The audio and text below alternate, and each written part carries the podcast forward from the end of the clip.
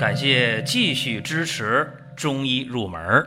如果你想听没有营养、照本宣科的讲解，那么请绕行。中医入门是中医小白的入门神必备，让我们一起发现中医之美。下面说两个微信公众号：蒜瓣兄弟、光明远。各位在公众号里。我们继续缘分。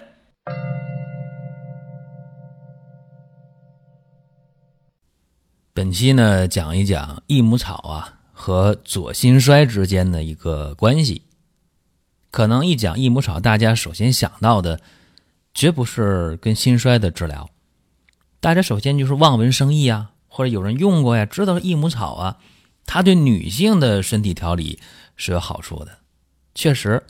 益母草这味中药啊，它能调理月经，能够呢去除宫寒，能够缓解痛经，确实这个好处显而易见，而且大家平时也在用。可是呢，益母草啊，不能把它用的太局限了。益母草呢，性味微寒啊，活血调经啊，清热利尿啊，这大家都比较熟悉。像刚才我说的月经不调啊、痛经啊、恶露不净啊，这些事儿啊，呃，效果不错。但是，大家对于益母草的应用啊，还应该知道，它对心脑血管、对于水肿，这都是非常有好处的。那今天呢，咱们就聊这个话题。首先呢，大家得知道一个。比较重的病叫做心力衰竭，简称呢心衰。心衰分为左心衰、右心衰，还有全心衰这几种情况。这里边比较常见的，咱说左心衰。慢性左心衰竭啊，往往是有几个症状：一运动起来，或者呢走快了、走远了、上下楼了、拿点重的东西了。就呼吸困难，上不来气儿，还会出现肺水肿，还会出现呢端坐呼吸，包括夜间的阵发性呼吸困难，这都是左心衰呀特别容易出现的问题。那这个和益母草有啥关系啊？益母草啊，它除了有这活血调经的作用，还有呢去瘀生新、利尿消肿的这些作用。你想。左心衰呀，咋回事啊？这个呀，就是西医经常干的一件事儿。左心衰了吗？那你不有这水肿吗？上不来气儿吗？说水多了吗？好，用利尿药治疗左心衰，这是西医的常用方法，或者叫首选方法。因为这个大家都知道，来得快呀，利尿药一用上，哗哗哗尿一下去。这个水肿呢就消了，也不会出现上不来气儿、呼吸困难了，啊，就感觉很舒服。虽然过后还得出现这个症状，但是起码解一时之急。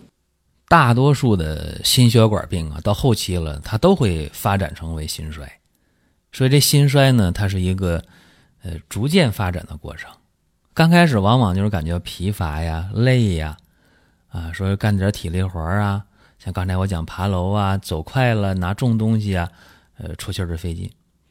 但这个事儿往下发展啊，嗯，就出现了夜里边睡觉突然憋醒了，你得坐起来啊，要不然气儿顺不下去。甚至呢，还会发生这个睡觉的时候一口气上不来，啊，这憋的那种提心吊胆的感觉都会出现。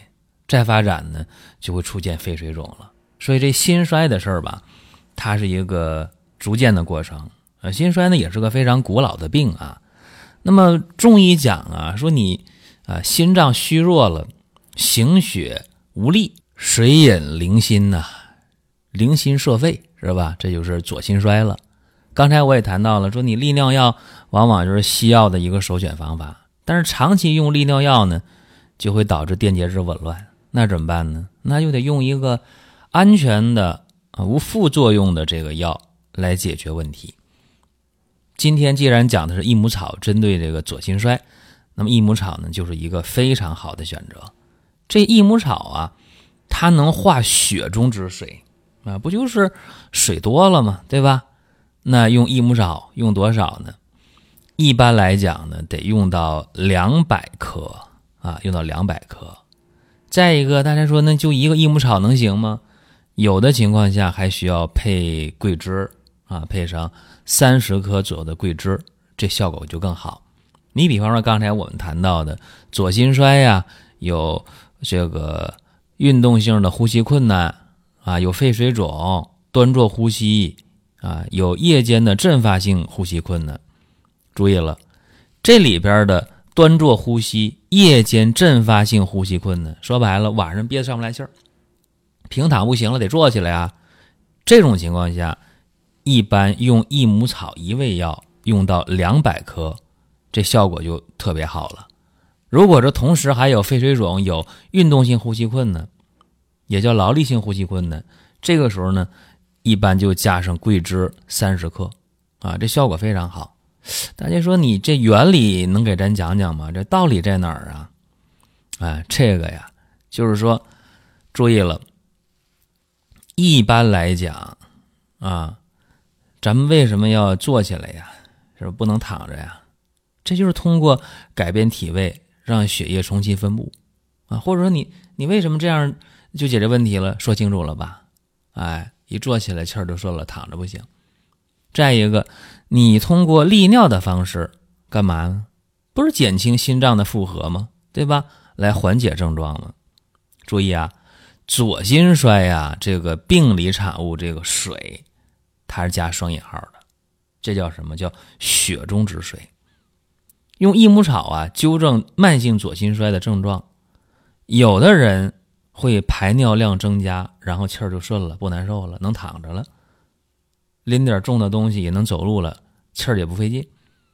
还有的人很怪啊，哎，用上益母草了也没看见排尿量增加，但是为什么症状就缓解了呢？为什么就舒服了呢？嗯，告诉大家，益母草啊，针对左心衰的时候，它活血祛瘀的功能是让过多的回心肺的血量重新去分布一下。让它呢不能成为病理性的产物，啊，不能变成病理性的水。所以说呢，这益母草啊，解决左心衰的症状，第一是将血中之水化为尿液排出，这个好理解啊，类似于利尿药的作用。第二呢是益母草将液化为水的血正化，还把它化为血中之水，啊，变成正常的那个量。一句话吧，益母草啊能化血中之水，它是针对慢性左心衰的有效的药物，关键是安全，没有副作用。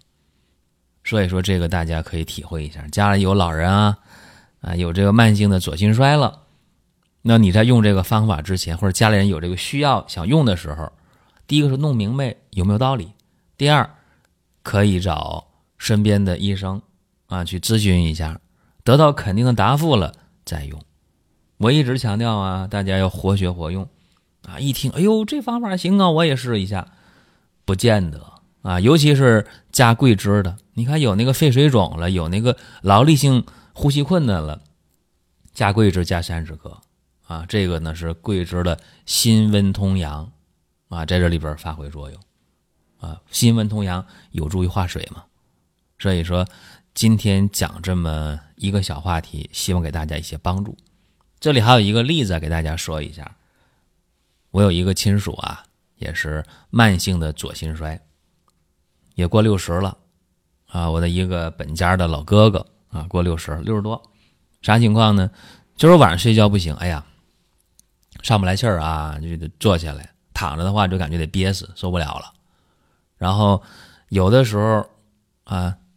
走得快一点啊！上楼，他家住在三楼，上三楼啊都上不来气儿来，怎么办呢？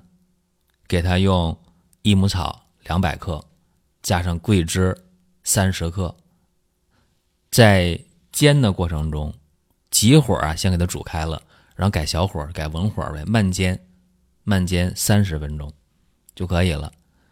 这些药两百克的益母草，三十克的桂枝，一般呢是放上三斤左右的水，煎成一斤到一斤半的量就可以了。